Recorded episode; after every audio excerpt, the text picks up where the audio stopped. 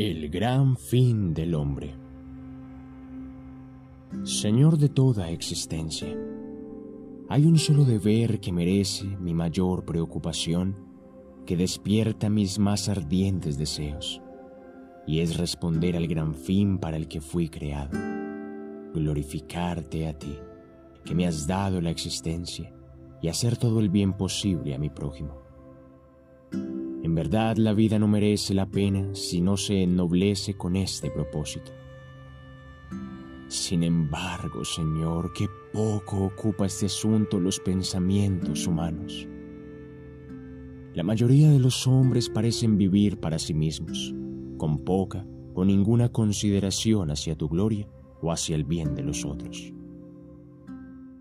Desean con fervor y buscan con tenacidad las riquezas, los honores, los placeres de esta vida, como si imaginaran que la prosperidad, la grandeza y la diversión pudieran dar la felicidad a sus almas inmortales.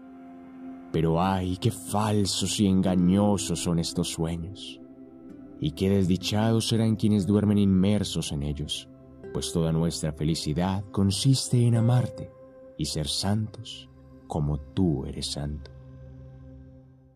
Ojalá no caiga jamás en las pasiones y las vanidades, la sensualidad y la necedad del mundo actual. Es un lugar de inexpresable dolor, un vasto páramo de vacío. El tiempo es un momento, una niebla, y todos sus disfrutes son burbujas vacías, ráfagas de viento pasajeras, de las que nada satisfactorio puede derivarse.